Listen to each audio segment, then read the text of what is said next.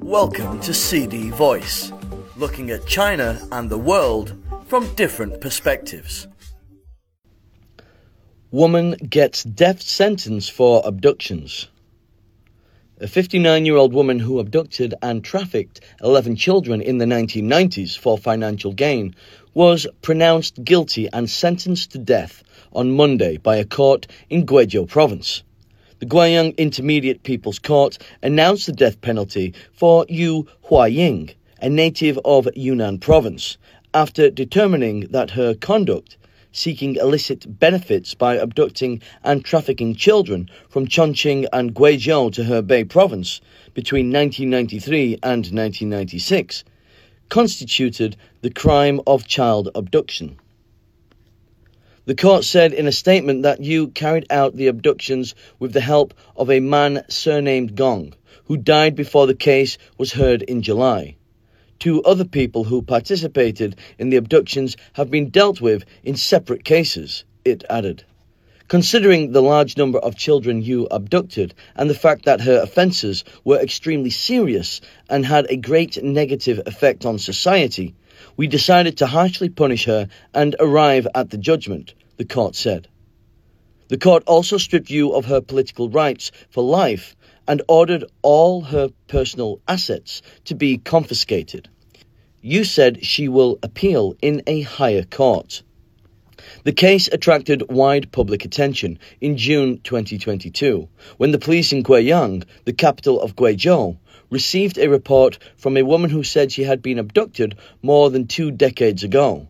The victim, identified as 33 year old Yang Niuhua, was abducted by Yu from Guizhou and taken to Hebei in 1995, where she was sold for 3,500 yuan, 480 US dollars, according to her report.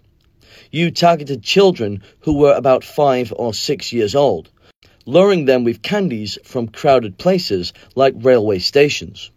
Over the years, Yang, a native of Guizhou, never stopped searching for her family.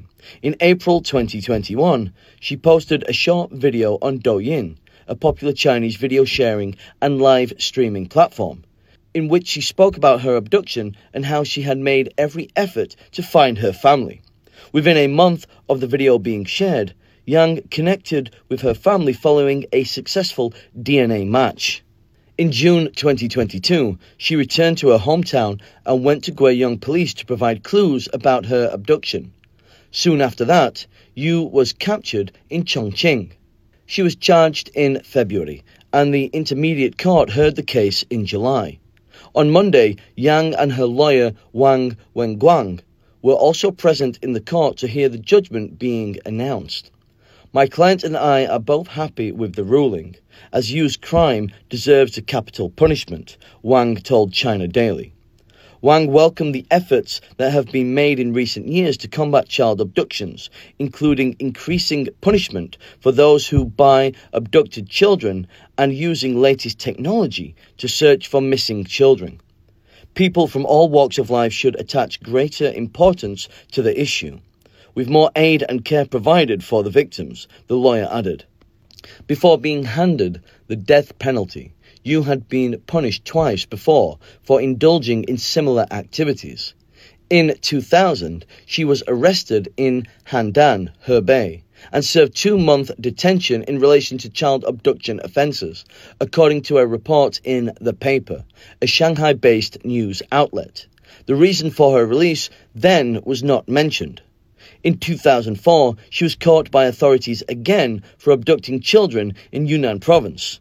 At that time, she was operating under a fake identity and was sentenced in that name to eight years in prison for child abduction.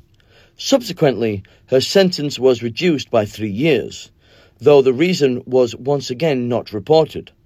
After her release, she had been unemployed, the report said. That's all for today. For more news and analysis, buy the paper until next time.